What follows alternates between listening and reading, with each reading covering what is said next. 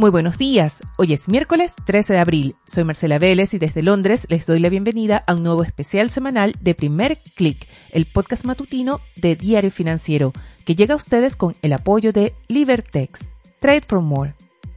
Ya sea que Mark Zuckerberg se convierta en el nuevo líder del metaverso o no, hay que reconocerle que la decisión de cambiar el nombre de su empresa a Meta provocó todo un remesón en la industria tecnológica. Ya no es solo Facebook, perdón, Meta, sino también Microsoft, Nintendo, Roblox, muchas empresas que están metidas de cabeza en el desarrollo de este nuevo mundo virtual. No se trata solo de empresas de tecnología, bancos están ofreciendo fondos para invertir en el metaverso, fondos privados están creando índices para seguir o invertir en empresas que están detrás de la construcción de este mundo. Y e incluso se están dando hipotecas para comprar espacios dentro del metaverso. Fue una cifra reciente de Citi marcando el potencial económico de esta industria, el potencial de generación de inversiones, el que me llamó la atención y creo que más de uno de ustedes podría estar interesado en conocer más de qué se trata este metaverso, cuáles son los problemas éticos que también presenta su desarrollo, en qué estado está y sobre todo cómo se puede invertir de mejor forma en esta industria naciente.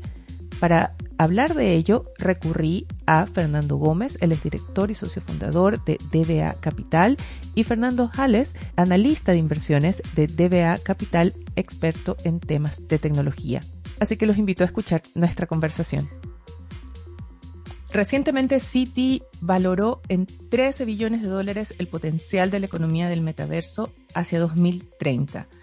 ¿Qué es el metaverso exactamente? Es lo que ya estamos viviendo, de encontrarnos como estamos grabando este podcast por Zoom o mucho más, o es solo videojuegos? No sé si me pueden explicar un poco más. Bueno, eh, primero saludarte, Marcela. Eh, qué bueno verte de nuevo, estar de nuevo aquí. Creo que lo primero sería dar una definición desde lo más general a lo particular del metaverso. Y creo que eh, en base a eso lo más fácil sería entender el metaverso como una de las tantas innovaciones que nacen desde la ciencia ficción. Eh, así como lo hizo la robótica en algún minuto, el metaverso también parte desde la literatura. Hay un caso súper icónico, eh, que es una película basada en un libro, Ready Player One, es una de las tantas fuentes que se parecen a lo que es eh, el metaverso. Y etimológicamente viene desde trascender el universo, porque finalmente es un espacio donde las realidades extendidas, sean virtuales, sean, sean aumentadas o en línea, finalmente coexistan con la realidad física. Eso es más o menos lo que, lo que es el metaverso y, sus aplicaciones son muchísimas, desde trabajar de manera online en oficinas virtuales hasta poder vivir experiencias del mundo deportivo, jugar, etc. Creo que el, el tema del metaverso, eh, y, creo que es, es, útil que esté Fernando joven y Fernando mayor aquí, porque creo que más allá de entenderlo, o tratar de entenderlo, creo que es bueno, eh, en el, a medida que va de la conversación, ir haciendo la analogía entre cuando partió las primeras etapas de Internet y lo que, tal vez la época del dot-com y lo que creíamos que era o iba a ser eh, Internet y quiénes iban a ser los ganadores o no de ello, y lo que terminó ocurriendo, creo que en el metaverso vamos a ver algo parecido, que los primeros intentos nos van a tirar tal vez en unas direcciones y a medida que vaya avanzando el tema, vamos a ir viendo qué partes o qué compañías o qué sectores se van a ir beneficiando y cuáles, para decirlo, tal vez usar una expresión común, van a ser humo. Y eso creo que sería importante o interesante que lo vayamos viendo a través de la conversación. Pero comencemos por ahí, por lo que pensamos que va a suceder, porque esta idea de que interactuemos en espacios virtuales a través de avatars es una idea que se planteó desde la burbuja.com, aquellos que vivimos el inicio de la burbuja.com en persona, estamos viendo finalmente la concreción de esas proyecciones que había al inicio de la burbuja.com, finalmente la creación de esos espacios donde vamos a poder interactuar y hasta qué nivel de interacción, por ejemplo, vamos a poder, si vamos a un recital, podemos sentir la emoción del recital? Yo, bueno, creo que no, no puedo hacer el civil con, con la burbuja.com porque si bien la viví, creo que era, era muy chico. Eh, pero, pero la verdad es que yo creo que sí estamos más cerca que, que, que antes. Eh, hoy en día, por la misma pandemia que aceleró toda esta transformación digital, vemos que los límites geográficos para poder, por ejemplo, ser parte de una experiencia de un concierto, como tú misma la Marcela, ya lo podemos hacer. Antes no lo podíamos hacer. Y si bien quizás eh, nunca va a empatar la experiencia de vivirlo en vivo, hoy día por lo menos tenemos la posibilidad de ir a un concierto en cualquier parte del mundo de manera online. Y eso te lo, te lo por supuesto que lo trae el, el metaverso. Ahora, yo que sí la, el mundo en la época del eh, .com, yo diría que a ver, la diferencia o, o, el tema que, que veo eh, y las similitudes, tal vez para comentarla al tiro, son lo siguiente. En, en, la época del .com, y tú te, recordarás, eh, yo podía hacer lo que quisiera, le podía cambiar el nombre a mi compañía, le pusiera .com, y eso la gente lo asociaba con una eficiencia operativa, una eficiencia de ganancia de productividad. Aunque no hiciera mucho más que cambiar el nombre, y por eso las valoraciones se, me, se, me dieron, eh, se fueron a las, a las nubes, porque al final del día la gente, por lo menos como lo veía yo, es, era una ganancia de productividad. Nadie sabía muy bien cómo se iba a conseguir, pero como se iba a digitalizar y eso iba a reducir las necesidades de eh, tal vez de trabajo de otra forma, automatización, etcétera, etcétera, eh, eso cambiaba las cosas y hacía todo el mundo más, usando una palabra que usamos, hablamos mucho ahora, asset light, o sea, que tuviera pocos activos para producir muchas cosas. La realidad es que esas ganancias de productividad se fueron viendo en el tiempo a una velocidad muy distinta a la que en ese minuto se fue dando el mercado y no necesariamente en los rincones que fueron al principio más, eh, eh, que eran al principio más evidentes. Y la realidad es que si bien desde entonces hasta ahora eh, se han creado compañías gigantescas que son unos cambios eh, muy revolucionarios en el tiempo, como es Amazon, como es Google, como es Facebook, aunque varias de ellas nacieron después o en la cola. Las ganancias de productividad se, se, se representaron más que en, las en, en, compañías específicas que capitalizaron eso, que algunas efectivamente lo han hecho, en la economía como un todo. ¿No es cierto? Todos, de alguna forma, gracias a todo lo que ocurrió en eso, pudimos eh, hacer cosas de forma distintas, más eficientes, que lo quieren hacer ahora. Partiendo por esta conversación que estamos haciendo hoy, hoy día, que es obviamente la, la, la, consecuencia en el tiempo de eso. Y obviamente en esa época, y tal vez eh, haciendo eco a lo que decía Fernando de la ciencia ficción, había una gente que ponía esto en la cadena del final de la producción, o sea, de, de, de, de la proyección, perdón, y puede ser efectivamente que esto sea el siguiente paso de, eh, de, esa cadena, que vamos en esa dirección. Pero creo, y aquí veo, vuelvo a lo que decía anteriormente, que al igual que el inicio, en que se veía que algo estaba cambiando, pero no sabíamos por dónde se iba a materializar, por lo menos desde mi perspectiva, y obviamente por mi edad es más difícil familiarizarme por lo menos con los primeros cambios eh, a la velocidad que lo hace Fernando, eh, creo que todavía no sabemos y no, no, nos es claro, por lo menos desde un punto de vista de negocio, eh, dónde van a estar realmente los, cambios. Es, va la experiencia, va a ser la eficiencia, cómo realmente nos vamos a sentir, cómo nos va, esto va a unir, nos va a aislar como sociedades o como seres humanos. Yo creo que son preguntas tremendamente relevantes, más allá de si desde el punto de vista de inversiones vamos a invertir la compañía o la compañía B. Pero creo que haciendo los paralelos, sí, puede ser la proyección y la, el continuo de todo lo que estábamos hablando, pero al igual que en esa época, creo que estamos recién viendo los primeros temas, ver el impacto que esto va a tener y dónde lo va a tener. También hay preguntas éticas. Mencionabas cómo, a dónde nos va a llevar como sociedad, sociedad mediada, esta sociedad en estos mundos virtuales, que cómo íbamos a interactuar, etcétera. Pero más allá de ello, parecen estos momentos inevitables. ¿Puede ser? Pero también yo creo que ahí cabe de cajón preguntarse finalmente, que es un poco lo que decía Fernando, si es que realmente las nuevas generaciones, eh, más nuevas que yo, digamos, eh, van a estar dispuestas a, a, a, pasar más tiempo conectados de lo que ya estamos. Y al final vivir una experiencia más virtual de lo, de lo que ya hoy día tenemos.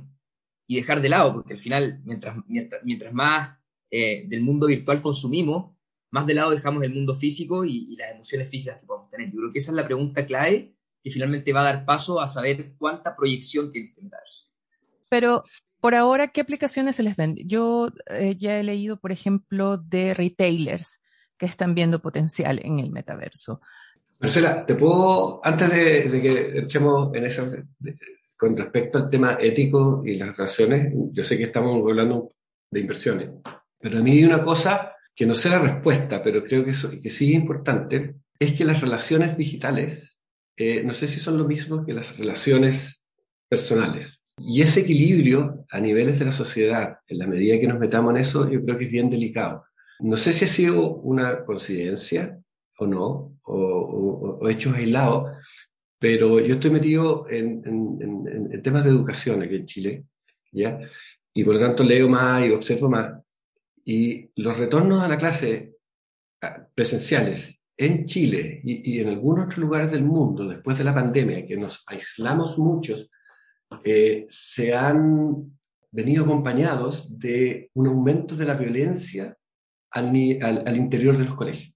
Da la impresión que al aislarnos mucho y conectarnos de una forma digital, cambia la forma en que toleramos ciertos temas o ciertas incomodidades que cuando nos veíamos todos los días y alguien te molestaba era, bueno, es parte de historia, eh, empieza la persona a reaccionar distinto. Y esos equilibrios, cuando hablas de temas éticos, creo que son temas que la sociedad va a tener que ver cómo los acomoda. Yo creo que Fernando hizo un punto cuando dijo cuán dispuestos estamos a conectarnos aún más y la experiencia ha sido no solamente de vuelta a clase, sino de vuelta a la socialización. Eh, no sé si les ha pasado a ustedes, pero hay ciertos patrones de conductas, hay ciertas cosas que uno dice, no, esto ya no me acomoda. O sea, sí hay cambios de conductas que estamos viendo, pero, pero bueno, precisamente quizás por eso el inicio de todo esto vaya a ser limitado, vaya a ser limitado a aplicaciones comerciales en, un primer momento, quizás aplicaciones educativas, ¿por qué no? Em, estoy pensando que puede haber aplicaciones de EdTech en, el metaverso. Pero por ahora, de lo que ustedes han leído y lo que han analizado por tema de inversiones, ¿en qué áreas se está viendo aplicaciones iniciales? Voy a, voy a tomarlo al principio, Fernando, para después darte, darte paso. Yo lo veo primero en tres grandes pilares. Creo que lo podemos dividir. Directo en el metaverso, por esta parte de los tokens no fungibles y la parte de eh, los bienes raíces, como bien tú decías, Marcela, la parte de las criptomonedas que están asociadas también al metaverso, ya es un poco más complejo, porque va a estar eh, obviamente dispuesto en el sentido de cada mundo virtual o cada mundo eh, de realidad extendida que se esté generando, va a estar asociada cada moneda, a cada criptomoneda.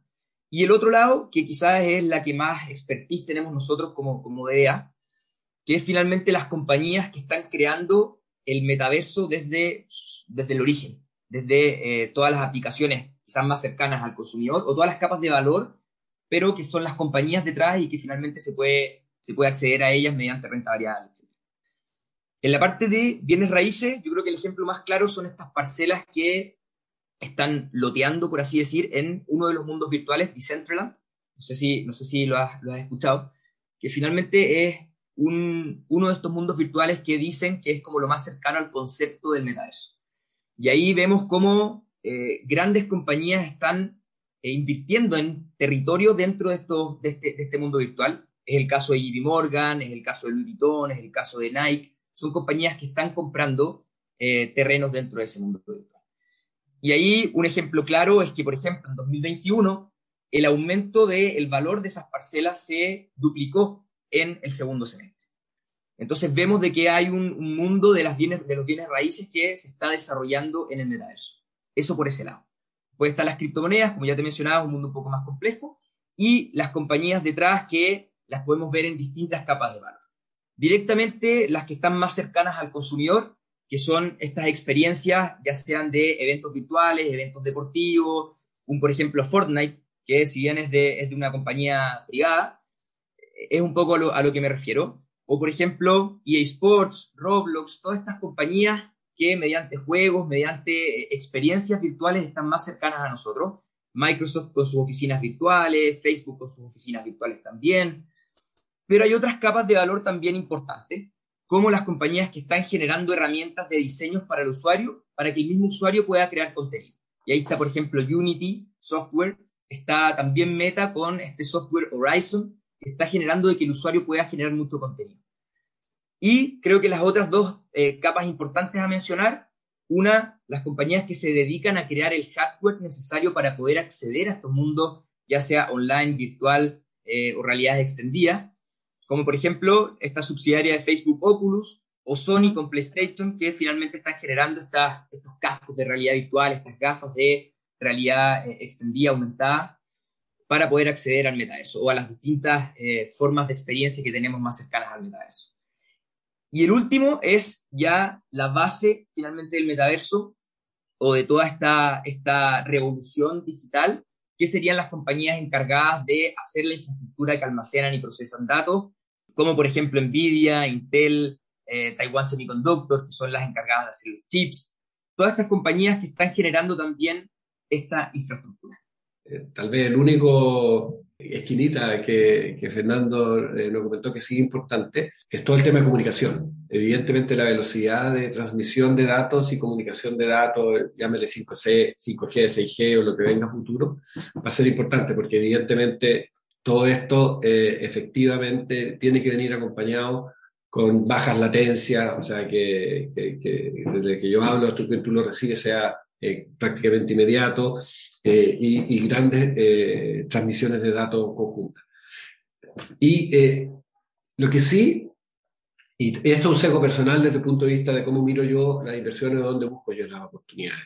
Yo siempre he reconocido que no tengo las capacidades para, y menos en una cosa tan nueva y cambiante, porque eso decir cuál va a ser la compañía que realmente va a dominar esto. O sea, eh, yo sé que Facebook cambió a Meta como para darnos una indicación, yo soy, yo soy, eh, pero porque, o sea, puede que sea o puede que no, no, a, priori no hay ninguna, ninguna razón clara por la cual ellos van a ser los dominantes y los grandes ganadores eh, de esto.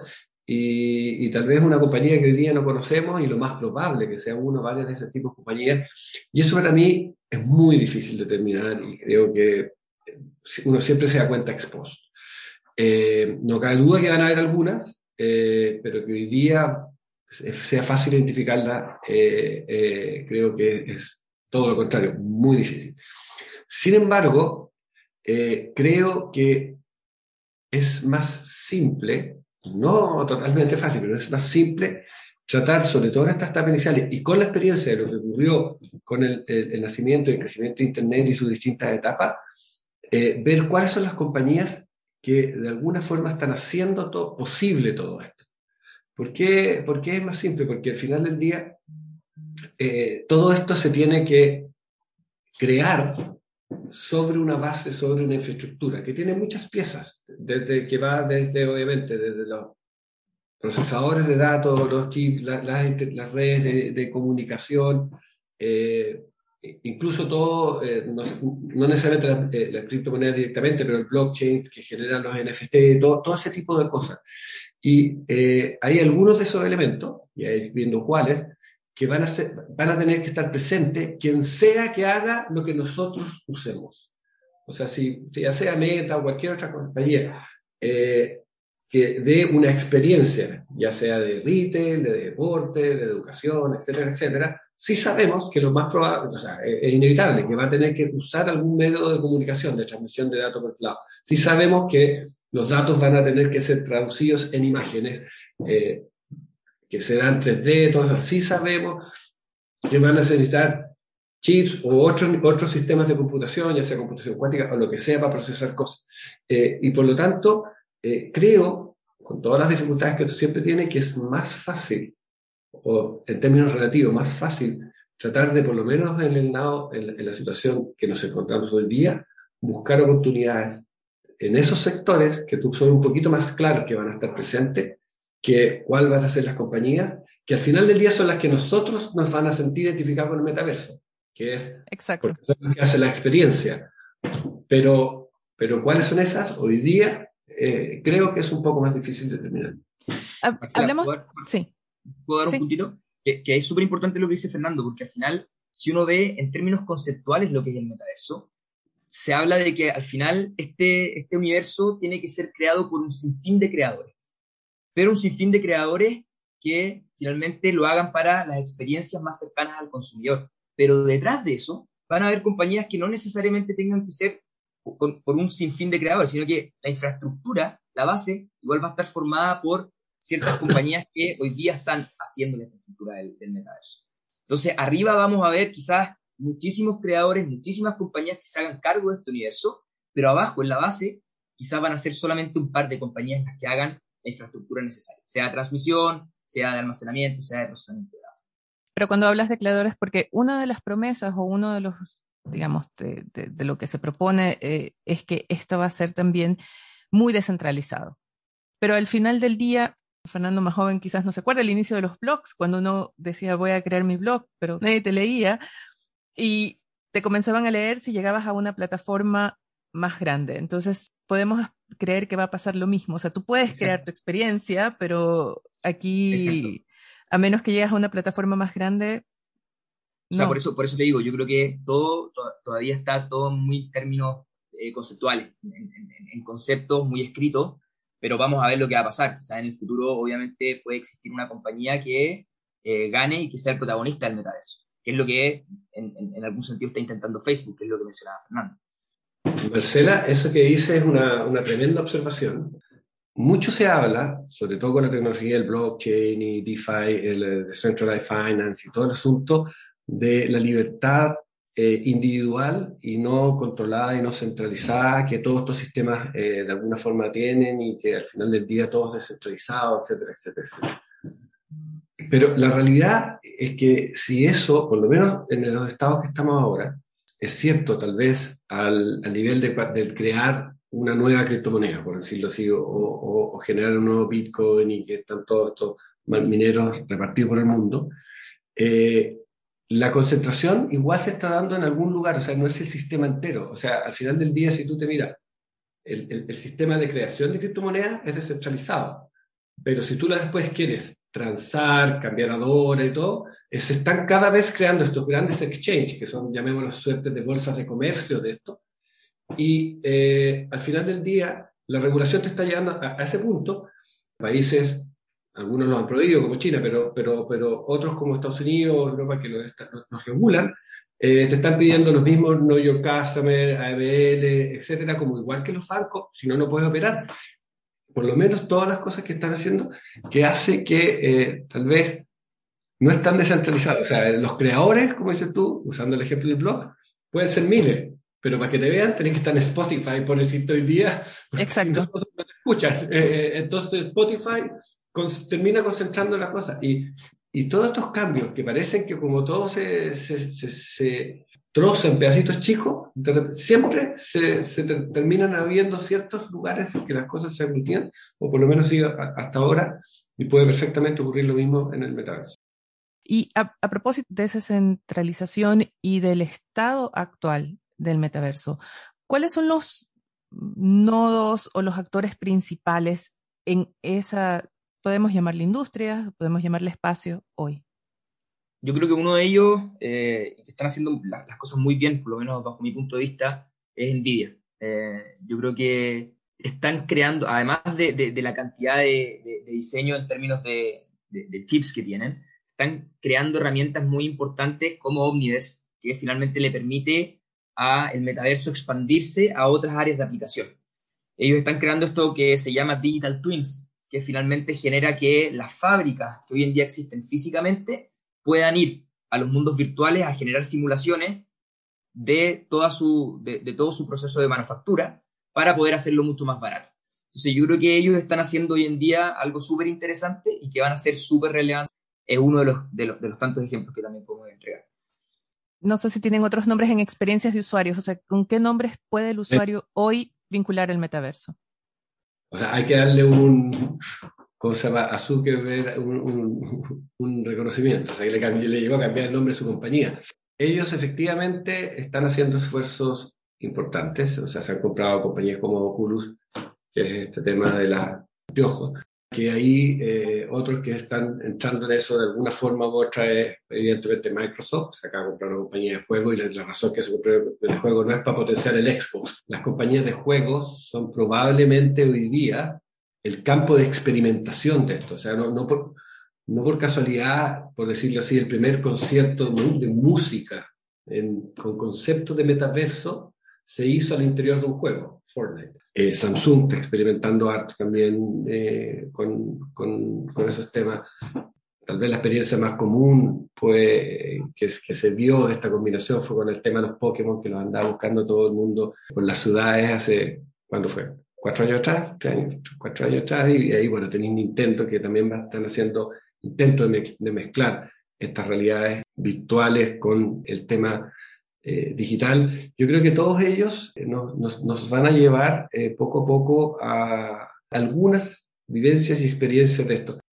Vamos a ir experimentando y que van a ir, por lo menos en esta primera etapa, saliendo de las compañías que te mencionaba, que son hoy día las que combinan juegos, eSport, Activision, etcétera, con los Microsoft, los de software, o sea, con los Microsoft, con bueno, con Sony que está en el mundo del cine, con, con Meta. En China, creería que probablemente la que más o primero avanzar en eso es Tencent, por su, su, gran presencia, vuelvo a decir, en el mundo de los juegos. Hemos visto algunos bancos ofreciendo, por ejemplo, esta HSBC ofreciendo un fondo de metaverso para eh, sus clientes en Hong Kong. Pero ¿Cómo puede una persona retail, no un institucional, cómo puede una persona retail que cree en esto, porque hay que tener cierto convencimiento, decir, voy a invertir, voy a ser uno de los primeros en invertir en este espacio naciente? A mí lo que me pasa, si bien hay varias compañías eh, como las que mencionaba anteriormente, o sea, Microsoft, Meta, eh, Sony, el mismo Tencent, eh, las de deporte, o sea, perdón, las de juego, ya sea. Yo diría que ninguna de ellas, y corrígeme Fernando, puede ser un poquito más, pero ninguna de ellas hoy día lo que podría ser el ingreso relacionado al metaverso es relevante. Por lo tanto, de alguna forma, al tomar una posición, por ejemplo, hoy día en Meta, porque va a ser la líder del metaverso, tú estás tomando una posición en la cual dices, esta compañía no solo va a participar en esto, sino que vez se va a transformar en una compañía que va a funcionar y sus y sus ingresos y sus resultados van a eh, cambiar de una forma radical a la que está hoy día. Eh, solo parto un, un, dato. Eh, Meta, el 95% de sus ingresos y más del 100% de los resultados, porque la parte del metaverso tiene pérdida, vienen de advertisement, o sea, de publicidad. Por lo tanto, claro, de metaverso tiene el nombre, el 5% de sus ingresos como mucho y, un, y gastos que exceden eso, por lo tanto, mm, es, muy difícil, o sea, puede que lo logre, pero, pero, pero hoy día es una apuesta tremenda. Y como hablábamos con Fernando si por alguna razón, porque TikTok le va muy bien o lo que sea, se le cae el negocio de la publicidad antes que cambien el meta de tu inversión, eh, puede ser un desastre. E, entonces, es, es re difícil hacerlo por ese lado.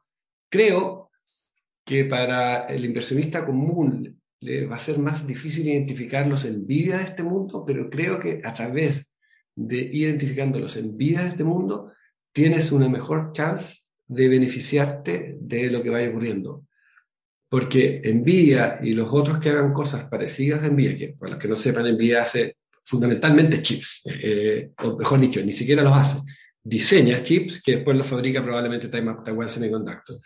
Eso, creo que es una mejor forma hoy día de hacerlo, pero obviamente vuelve a sesgo, porque esta es la estructura. No hay muchas compañías como Nvidia y todos los Facebook, Google, Microsoft van a tener que usar esa infra para hacer sus desarrollos de, de, que vayan relacionados con el metaverso. Eh, por lo tanto, yo, yo me acercaría más por ese lado. Y por último, pero aquí ya Fernando puede sumarlo, porque mí eso ya, yo no lo puedo, yo por lo menos hasta ahora no lo entiendo bien. Eh, son el comprar propiedades, por decirlo así, dentro de las ciudades virtuales. Entiendo bien cómo funciona, o sea, yo voy, me meto, eh, pago y tengo un terreno, un espacio o lo que sea en una calle virtual dentro de una ciudad. Yo lo que no entiendo bien es la dinámica de valor de eso.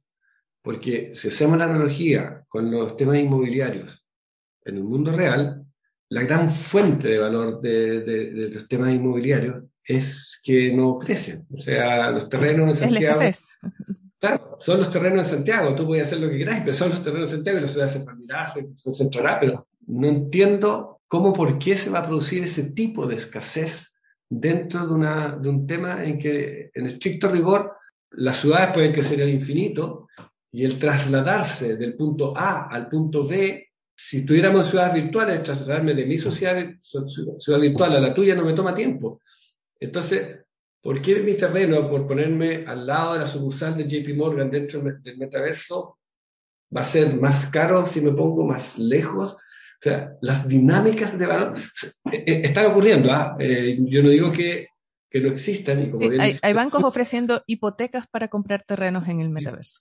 Claro, y, y, y, los valores de, de, algunos de estos terrenos se han duplicado. Y obviamente la gente que se meta y todo el asunto, al final del día son inversiones. Tú estás poniendo plata en algo esperando que algo suba.